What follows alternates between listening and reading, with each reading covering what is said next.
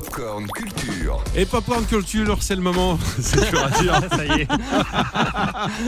On- Pop, pop, pop. Popcorn Culture, c'est le moment où on retrouve chaque jour Cédric.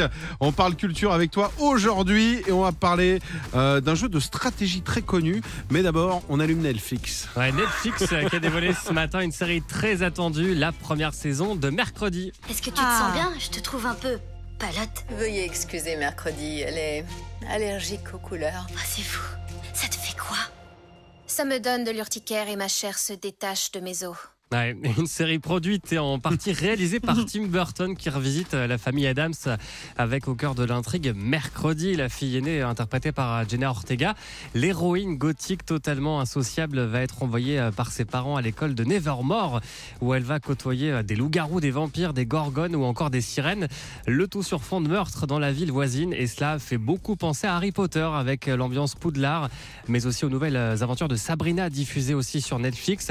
Le tout saupoudré de beaucoup d'humour et de poésie avec un joli casting, notamment Christina Ricci et Catherine Zeta-Jones.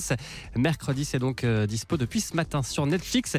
Et puis, autre idée pour s'occuper, euh, pour occuper votre mercredi après-midi, un petit jeu euh, de société. Est-ce que vous aimez les jeux de stratégie? Ah oui. C'est quoi? C'est le retour de risque? Alors non, justement, mais c'est un autre qui est assez connu. Peut-être que tu, vous- tu vous ne connaissez pas, mais c'est un peu dans cet esprit-là.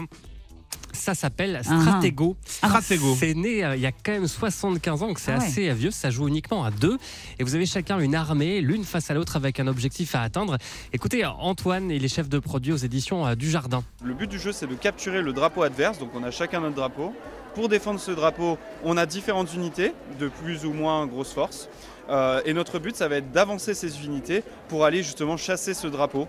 Euh, et donc on aura euh, du combat permanent, mais aussi beaucoup de stratégie pour essayer de débusquer les pièces les plus fortes de l'adversaire. Évidemment, votre adversaire ne voit pas quelle est la force de vos pions quand vous les avancez vers lui. Totalement, les pions de l'adversaire sont cachés. Donc en fait, c'est là qu'on voit vraiment le mix entre les échecs et la bataille navale, où en fait on va venir récupérer les pions d'en face, mais on peut avoir aussi des mauvaises surprises, tomber sur une bombe, un personnage plus fort que soi, etc. Voilà, et le premier qui tombe sur le drapeau de son adversaire a donc euh, gagné. C'est un grand classique, c'est simple et efficace à partir de 8 ans. Le jeu vient de ressortir dans une nouvelle édition aux éditions euh, du Jardin. Puis vous êtes sûr que ça va pas durer 3 heures comme le risque, par exemple. Évidemment, je viens de regarder effectivement. Maintenant que je vois l'image, je me souviens Ouais. effectivement de ce jeu. On fera une partie. Merci beaucoup, Cédric. On te retrouve tout à l'heure pour le flash. Retrouvez toute l'actu gaming, ciné et musique avec Cédric Lecor de 16h à 20h sur Virgin Radio.